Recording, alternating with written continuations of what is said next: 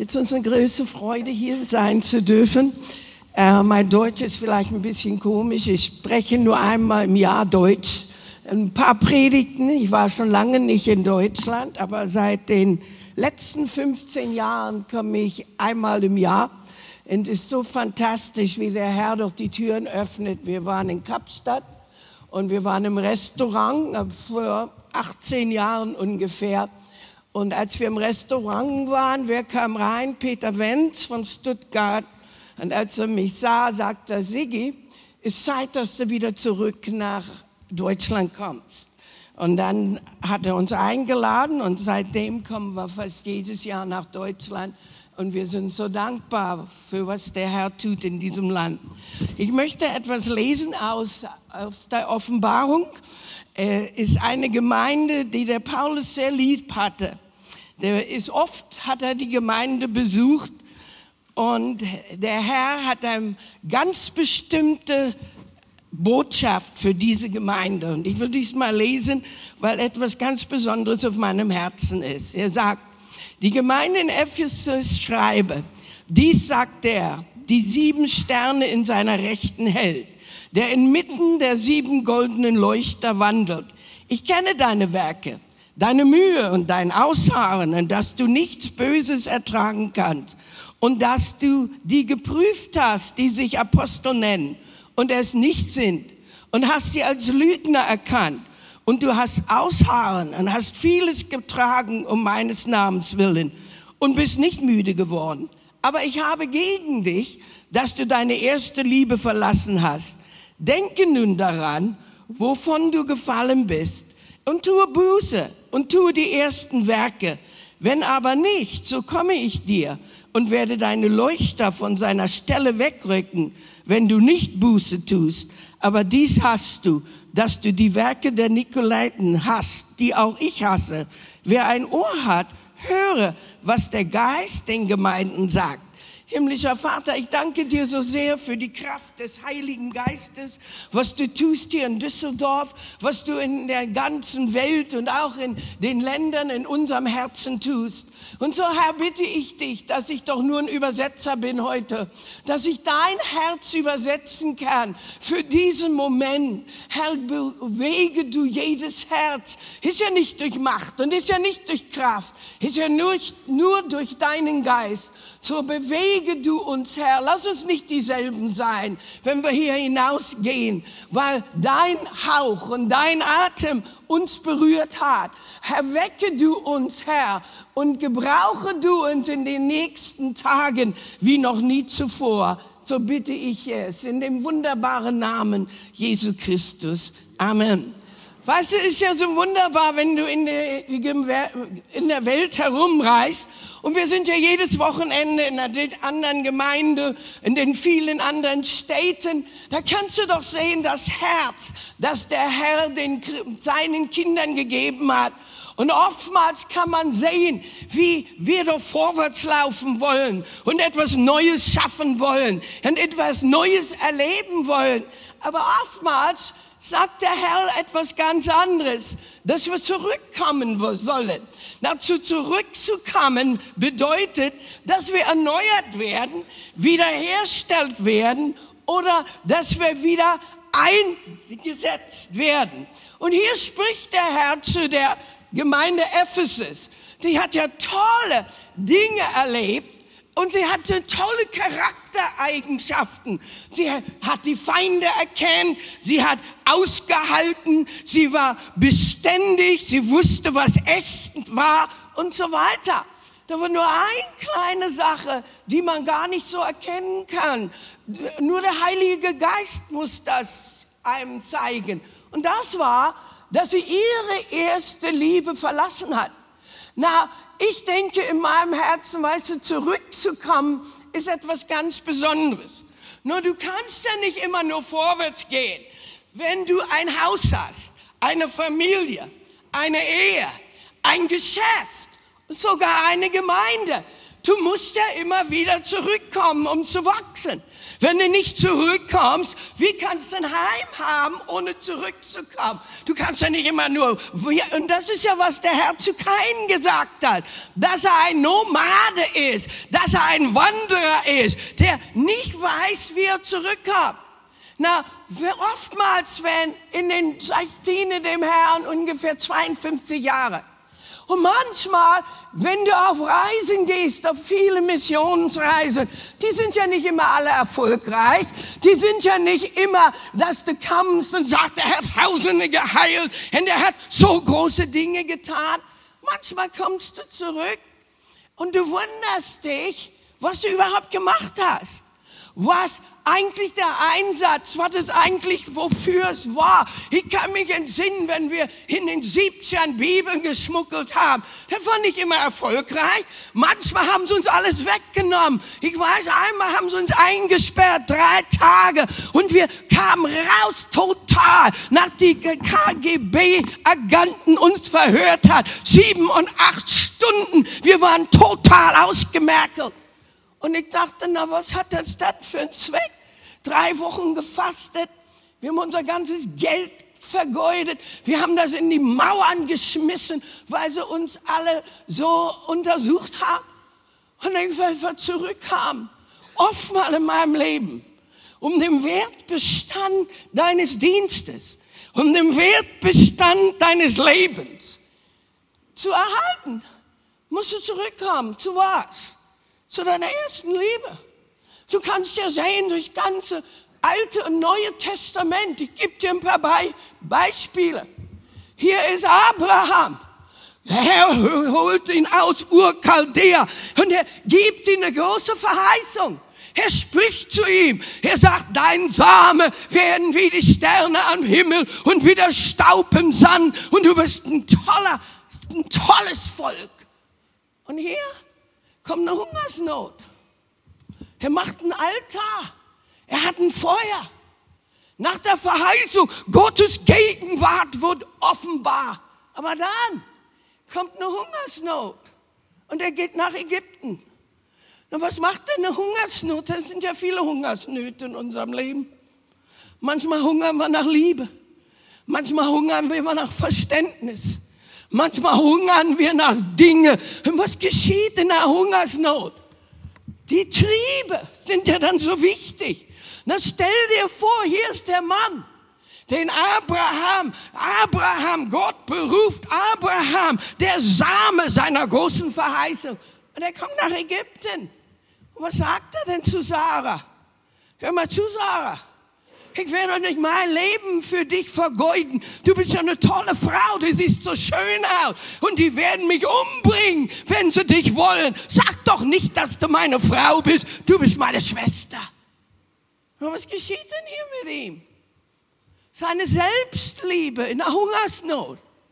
Die Selbstliebe wird so stark wenn wir unsere Nöte nicht befriedigt haben. Ich kann dir sagen, wie viele lieben Jesus, weil du keine Not hast. Aber wenn eine Not kommt in deinem Leben und plötzlich unsere Not überpowert, das unsere Hingabe, unser Zeugnis, was wir gesagt haben. Was muss denn Abraham tun? Der Herr rettet ihn. Er hilft Sarah. Er macht sogar ihn reich. Was sagt es? Dass Abraham reich wurde wegen Sarah. Die ist bei Pharao. Ein Pharao gibt ihm Esel und gibt ihm Kühe und gibt ihn, macht ihn reich. Und was macht der Herr? Er bewahrt Abraham. Aber er sagt, geh raus. Na, wo muss er denn hin? Abraham geht zurück, was? Zu dem Platz, wo er Gott erlebt hat. Er muss zu den Zelten, die er erst gebaut hat. Er muss zu dem Platz, wo er das erste Feuer erlebt hat in seinem Leben. Und wenn ich mal schaue in mein Leben, ich weiß ja nicht, oftmals, was hält dich denn? Ich sehe Menschen, die sind so religiös und geistig, die haben ihre Andacht jeden Morgen, aber sie wissen nicht zurückzukommen. zurück zur ersten Liebe, zurück zur ersten Hingabe. Und das ist auch, was er sagt. Wenn du nicht zurückkommst zu der Gemeinde vom Ephesus, nehme ich dir den Leuchter weg. Das bedeutet, dann wirst du keine Erkenntnis haben, kein Licht, keine Offenbarung in deinem Leben. Und weißt du, so oftmals, wir müssen ja zurückkommen. Wir danken dem Herrn, wenn wir hier in Südafrika ist eine ganz andere Beziehung. Ich war ja in vielen, vielen Gemeinden und ich kann mich entsinnen, wie, ich, wie der Herr uns gebraucht hat in Indien oder in Indonesien oder in Russland oder wo immer. Und ich weiß, dass Gott dich, dass Gott dich als Gefäß gebraucht. Und ich kann mich erinnern an Dinge, die er getan hat. Aber wenn wir nicht zurückgegangen sind, ist es nur eine Erinnerung, da war kein was. Gemeinschaft gebaut. Now, in Südafrika ist eine andere Sache. 30, 37 Jahre. So plötzlich ist es nicht nur die Gemeinschaft, es ist nicht nur, was du gepredigt hast. Da ist etwas geschehen. Durch was? Durch unsere Umkehr dass wir immer und immer wieder zurückgekehrt waren, dass etwas gebaut war, das kam, dass Gott etwas entfacht hat. Wir lieben das Land, wir kennen das Land. Aber ist es nur ein Beispiel? Aber der Herr muss was tun in unserem Leben, in deinem Leben auch, irgendwo in deinem Leben. Muss ja etwas geschehen sein, dass du hier bist. Ich weiß, ich, ich, ich bin zurückgekommen nach Deutschland. Ich kann mich entsinnen, als der Herr mich berufen hat, mein Bruder, wir sind ja alle aus dem Osten, Ostberlin. Und mein Bruder war der Erste, der getürmt ist. Ich war neun Jahre alt, als er geflüchtet ist. Und ich weiß noch, als wir ihn zum Tempelhof Flughafen gebracht haben, wie wie mein Bruder meine Mutter geweint hat und wie ich die Schmerzen gesehen habe, als, als unsere Familie so langsam auseinandergerissen wurde. Und du weißt, eines Tages hat der Herr meinen Bruder berührt in Kanada. Und ich, ich war, lebte in Hannover, ich war schon ausgewandert und wieder zurückgekehrt und mein Leben hatte kein Ziel. Und der Herr sagt zu meinem Bruder, du musst zurück. Du musst zurück nach Deutschland. Du musst zurück, um etwas dazulassen. So hat er alles verkauft, mein Bruder. Und er wollte Missionar sein in Deutschland. Aber er hat ein Problem. Er war zu lebendig für die Baptisten und zu steif für die Pfingstler. Und irgendwie hat er überhaupt nicht reingepasst. Niemand wollte ihn. Niemand war interessiert an sein Leben. Niemand war interessiert an seine Hingabe. Deutschland hat kein Interesse an ihn. Und ich sehe auch, ich sehe ihn beten in unserem Zimmer da in Hannover in der Wohnung. Und ich war so bitter. Und ich sehe ihn beten und ich höre zu und ich höre, wie er betet. Oh Herr Jesus berühre doch meine Familie. Oh Herr Jesus, da muss da etwas geschehen in meiner Familie. Und das ja, ein paar Tage später, ich sitze da, mein Herz war so zu, so hart. Und ich sage rein, ich möchte ja ein Christ sein, aber ich mache die Christen nicht. Ich möchte ja Jesus kennen, aber ich mache keine Christen. Alles, was die können, ist was sagen dir, was man nicht tut. Ich will ja nicht nur leben, nur weil du mir sagst, was ich nicht darf, zum Christ zu sein. Er sagt zu mir, Meister Sigi, du brauchst ja nicht. Du kannst ja Jesus jetzt erleben. In diesem Moment. Und ich dir etwas. Ich hatte eine Erfahrung mit Gott an diesem Tag.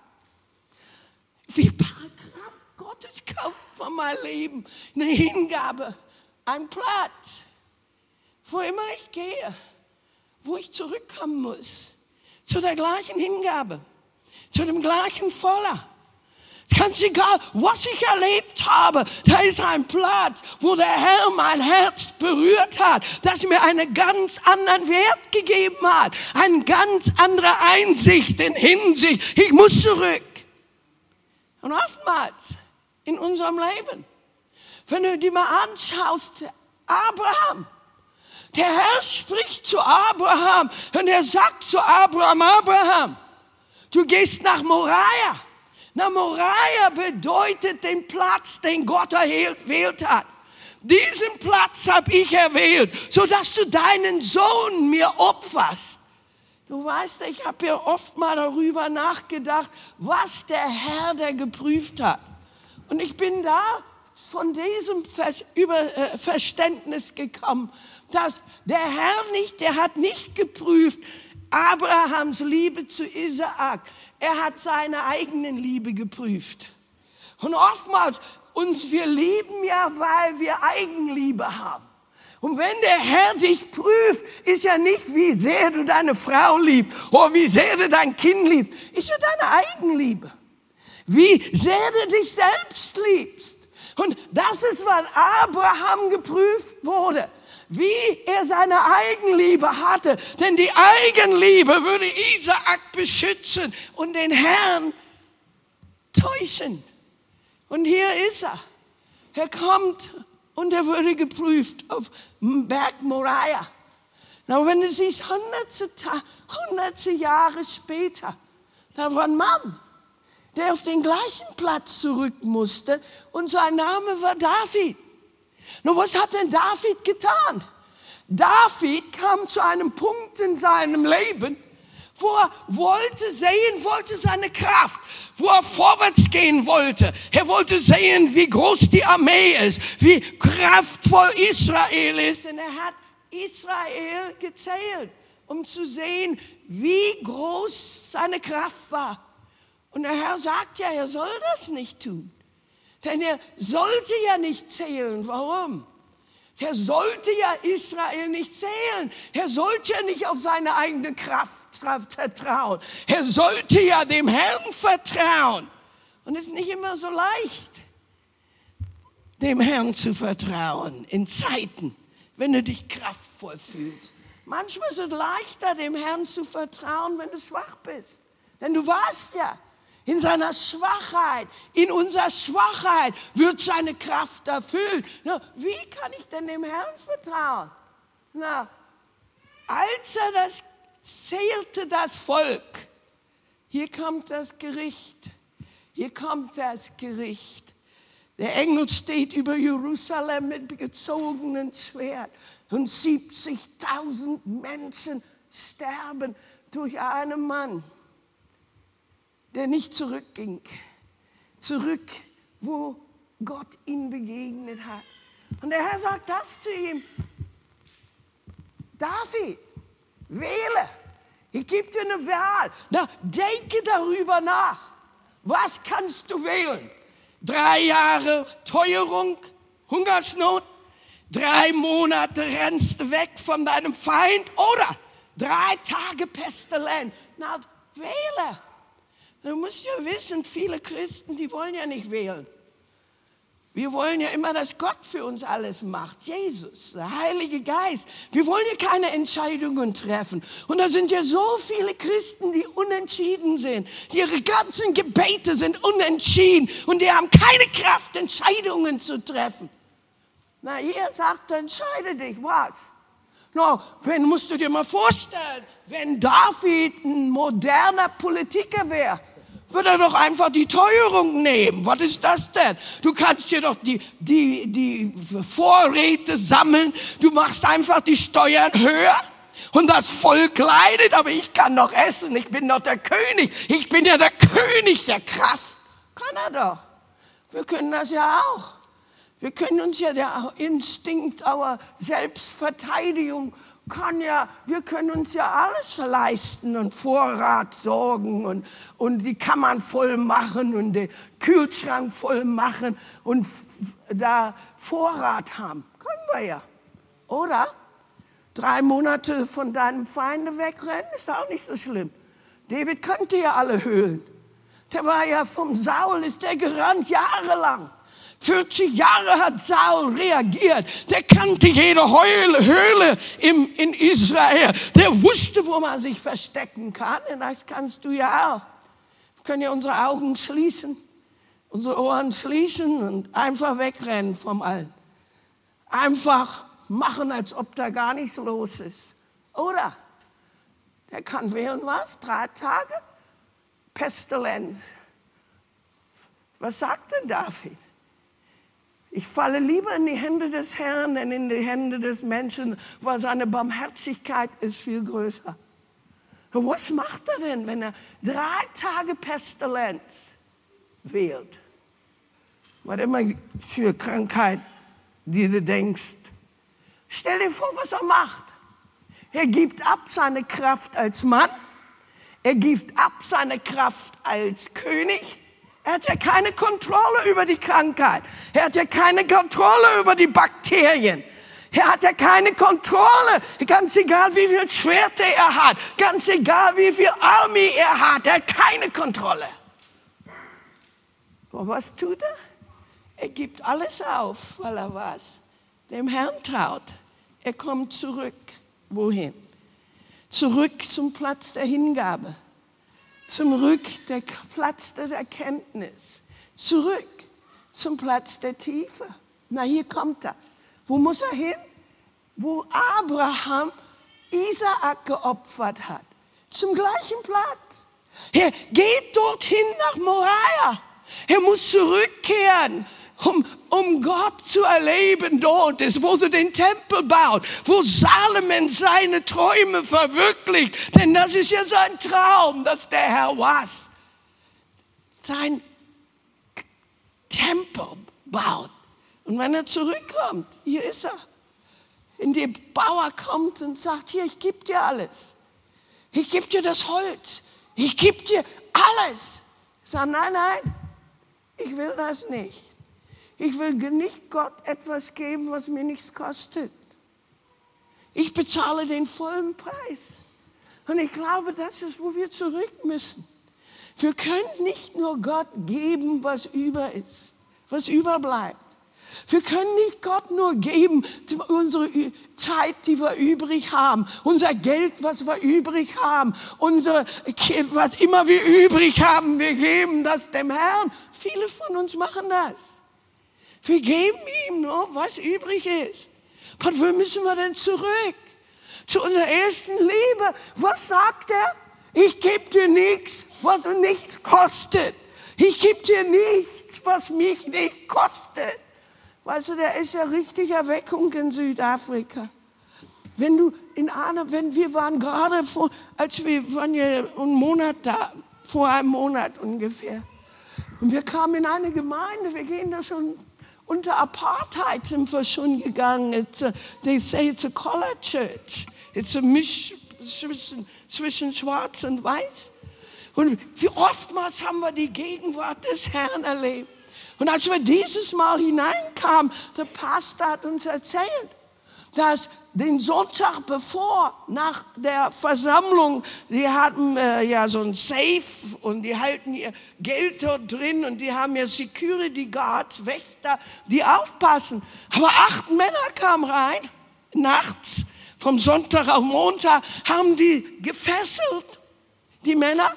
Wir haben alles geraubt die ganze Gemeinde ausgeraubt, all ihr Geld, all ihr Fernseher, die Kameras, alle Instrumente, alles, was er hat. Als wir hineinkamen, konntest du sehen, da war so eine Schwere erst. Und plötzlich, ich war jetzt schon lange nicht in solch einer Versammlung, wo der Pastor stand und weißt du, was er gesagt hat? Wir werden nicht beten, dass wir die Dinge zurückkommen, kriegen. Aber wir werden beten, dass diese Verbrecher, diese Räuber, dass die hier sitzen werden und unsere Brüder werden. Wir werden beten, dass Gott etwas Gewaltiges tut. Und plötzlich, sagt er, die Gegenwart Gottes, die Herrlichkeit kam auf diese Gemeinde. Ich Gänsehaut. Das ist nicht, weil jemand gesungen hat oder jemand gepredigt hat, weil eine ganze Gemeinde zurückkam in der Zeit der Not, in der Zeit der Anfechtung, in der Zeit des Kampfes. Sie kam zurück, war zur ersten Liebe. Sie kam zurück und die Herrlichkeit Gottes hatte sich offenbart. Und wir sehen es ja überall. Ich erzähle dir eine andere Geschichte. Die Luden haben mich eingeladen zu einem Frauenseminar in, äh, Kapstadt. Na, das war vor zwei Jahren, das geschah letztes Jahr. Haben gesagt, kommst du bitte und äh, Wissen predigen, hältst ein Seminar? Ich sage, ja. Und als wir kamen letztes Jahr, drei Tage bevor das, oder vier Tage bevor das Seminar anfing, die Frau, die das leitete, die Pastoren oder die Jugendleiter oder die Frauenleiter, fiel tot um. Und die ganzen Frauen waren total erschüttert. Was machen wir denn jetzt? Wir müssen jetzt alles auflösen. Was machen wir denn jetzt? Und dann plötzlich kam sie zusammen. Sandra, machen wir nicht. Sie will das gar nicht jetzt, dass wir alles auflösen. weißt du, was sie gemacht haben? Sie haben die Versammlung verschoben. Und am Vormittag, an Livestream, hatten sie die Beerdigung. Nach Mittag hatten wir die Versammlung. Und ich sage dir, an dieser Versammlung, da ist etwas geschehen, wo die tangible, die Herrlichkeit Gottes du begreifen konntest. Warum? Weil wir zurückkamen. Zurück zu unserer Hingabe. Zurück zu der Realität des Himmels. Zurück zu erkennen, lass die Toten ihre Toten begraben. Aber wir dringen hinein in die Herrlichkeit des Herrn. Und du kannst ja sehen hier, was hat denn David getan? Er sagt, ich gebe nichts, was nicht der volle Preis ist. Jeder von uns kann Gott Dinge geben, die da nicht wehtun. Jeder von uns kann Gott Dinge geben und still. Wir können uns immer noch heilig fühlen und fromm. Alle von uns. Aber da kommt eine Zeit in unserem Leben, wo der Herr unser ganzes Leben verlangt, unsere ganze Zeit verlangt, unser ganzes Sein verlangt, wo wir zurückkommen müssen. Warum? Um die Werte, ewigen Werte zu erkennen. Denn oftmals, oftmals werden wir ja krank. Und oftmals verlieren wir unsere Liebe, weil unser Herz so verbunden ist mit Dingen, die verrotten mit Dingen, die kein ewiges Wert haben, mit Dingen, die überhaupt keinen Sinn haben für die Ehrlichkeit. Und oh, weißt du, wir sind ja alle. Kommen wir nach Moab. Wie Naomi. Weißt du, was Moab ist?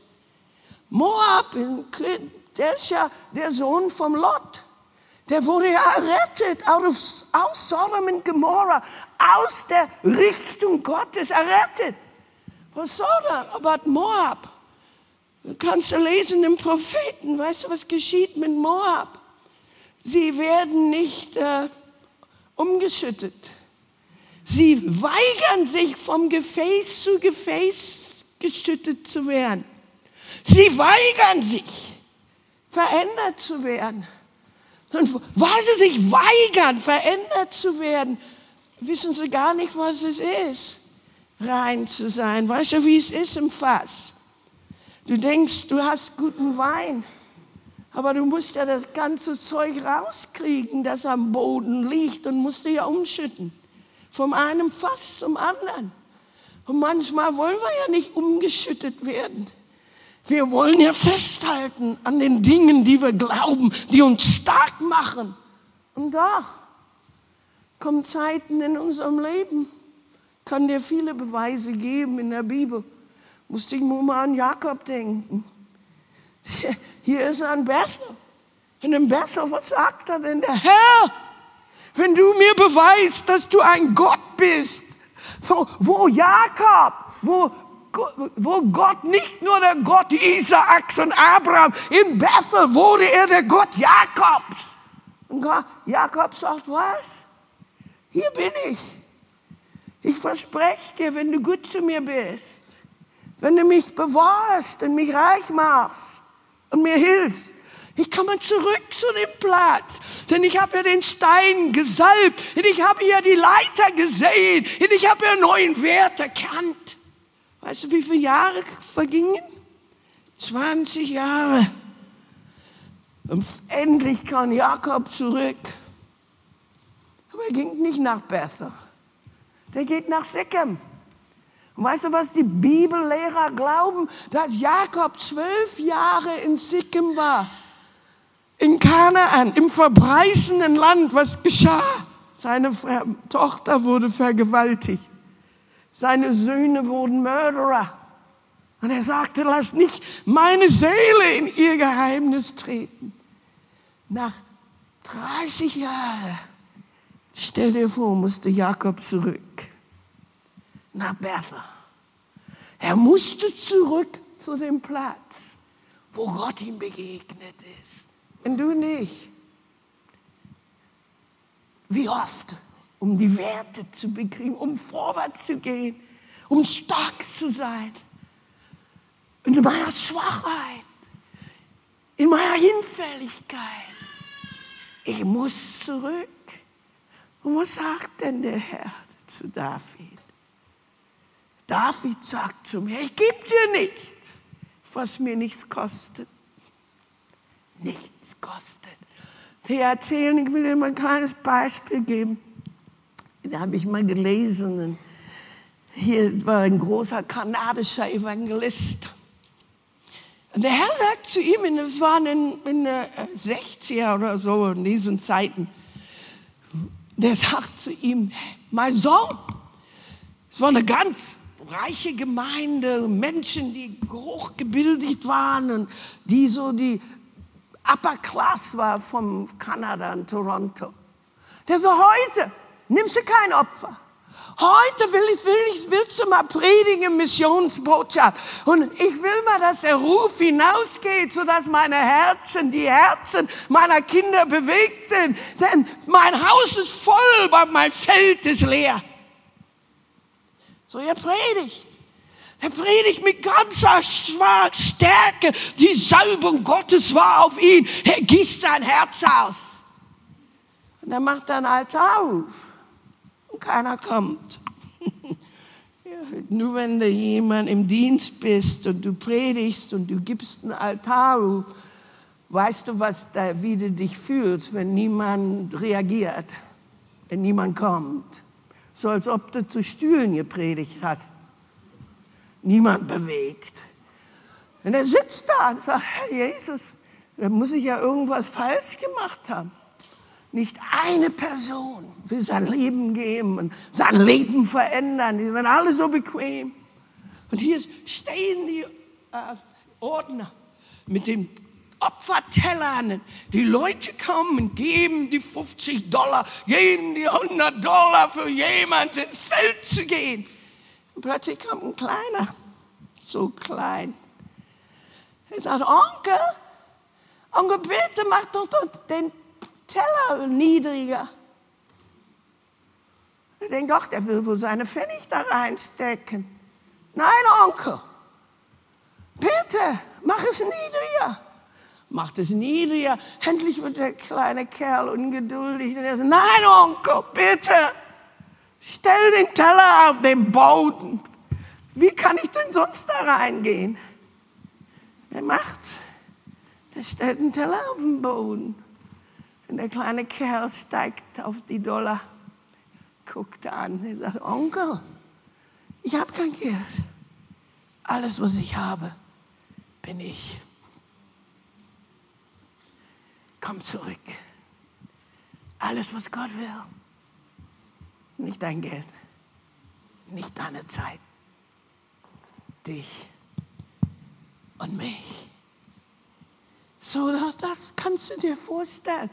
Ephesus war eine Stadt, aber eine Gemeinde, die Paul geliebt hat, die Erweckung hatte. Und hier, Jahre später, mit all ihren Erkenntnissen, mit all die wachsen, Gemeinde ist gewachsen, die Gemeinde hat zugenommen, die Gemeinde hat Einsicht, die Gemeinde hat die Wahrheit erkannt. Aber sie haben was verloren. Was? Ihre erste Liebe.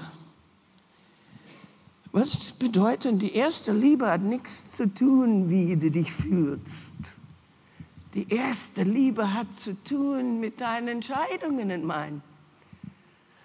Weißt du, was die meisten von uns tun? Wie kannst du denn prüfen, dass du Jesus mehr liebst als dein Mann oder als dein Kind oder deine Arbeit oder dein Haus oder dein Haus oder dein Auto oder deine Kultur. Wie weißt du das denn? Wie kannst du denn dir das auseinanderziehen, dass du ihn wirklich mehr liebst? Wir haben ja nur so viele Gefühle in unserem Herzen und unserem Leben. Und ich glaube, die meisten von uns, was geschieht, das ist toll, wir lieben Jesus, ganz und gar. Aber wir lieben ihn wie unser Mann, wie unsere Frau, wie unser Auto, wie unsere Kultur. Wie? Genauso gleich. So wie weiß ich denn, dass ich ihn mehr liebe? Wie kann ich denn das beweisen, dass ich ihn mehr liebe als David, mehr liebe als meine Kinder, mehr liebe als unsere Großkinder? Wie? Nur durch die Entscheidungen. Du kannst ja alles sagen, ich liebe dich. Und doch ihn nie erst zuerst nee, sehen. Ihn nie herausstellen. Und weißt du, wenn du ihn nur mehr liebst als alles andere, sind wir seine Jünger. Nicht nur, wenn wir ihn in unserem Umfeld einleisten. Mehr lieben. Und in dieser Zeit kommen Krisen in unserem Leben. Krisen kommen in unserem Leben, wo Gott wartet auf uns, zurückzukommen. Zurück zum Feuer, zurück zur Offenbarung, zurück zu der Liebe, zurück.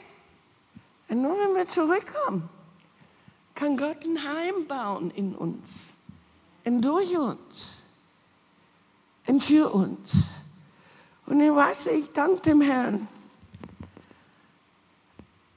Manchmal in, in deiner Hinfälligkeit wenn wir alle von uns, wir gehen ja durch Zeiten und Saisons, wo man fühlt, dass man gar nicht so viel macht. Es ist ganz egal, wer du bist. Um, um Wert zu behalten. Ich sage, Herr, dass ich am Ende noch stärker bin als am Anfang. Wie schaffe ich das denn? Wenn dich für Menschen nicht mögen, wenn du durch Drama, durch äh, Anfechtungen, durch Tiefen gehst. In meinem Leben, muss ich dir ehrlich sagen, ist zurückzukommen. Es war einfältig zum kindlichen Glauben, Hinfe einfältig dem Herrn dienen, in dem Herrn dein Herz zu öffnen. Und ich glaube, das ist der ganze Ruf. In Südafrika, die gehen ja durch viele, viele Dinge.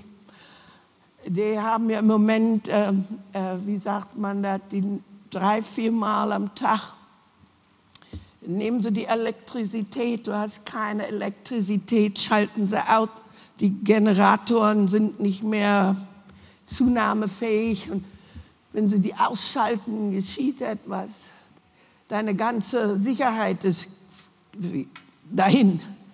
Denn viele haben ja Electric Fences und alles ist ja, sind ja die Überfälle und die Einbrüche sind ja, kannst du dir überhaupt nicht vorstellen, wie die Leute dort leben. Und der Pastor hat uns gesagt, am Abend hat er die Versammlung gekündigt, weil letztes Jahr in einer Gegend sind nur 500 Menschen umgekommen, ermordet worden, nur weil sie keine Sicherheit haben, kein Licht, Dunkelheit. Und im Dunkeln wurden sie beraubt und ermordet. Und du kannst sehen, dass wenn du kommst in diese Gemeinden, wo die Leute hin erleben tagtäglich die Anfechtungen des Lebens, wie kannst du denn dein Feuer behalten, wenn du gerade beraubt wurdest? Wenn dein Sohn gerade ermordet wurde. Wie kannst du dein das behalten? Und ich weiß, nur, das ist kein Weg vorwärts, wenn du nicht zurückkommst. Zu wissen, dass es nur wert ist, in den Teller zu stellen. Herr, hier bin ich, nimm mein Leben. Ich wäre gar nicht interessiert daran, wenn es nicht echt wäre. Heute sage ich dir eins, der ist mehr als wir haben. Der ist eine Tiefe, der eine Tiefe. Der ist eine Höhe, der eine Höhe. Und der Herr kommt zu uns und sagt, wähle. Wähle. Gib mir deine Hilflosigkeit. Gib mir die Lehre und ich werde dich füllen. Ich werde dir zeigen meine Herrlichkeit, meine Größe und meine Liebe. Willst du dein Haupt neigen? Im, nur einen Moment. Herr Jesus, ich bitte dich, dass du doch diese Botschaft ganz klar machst.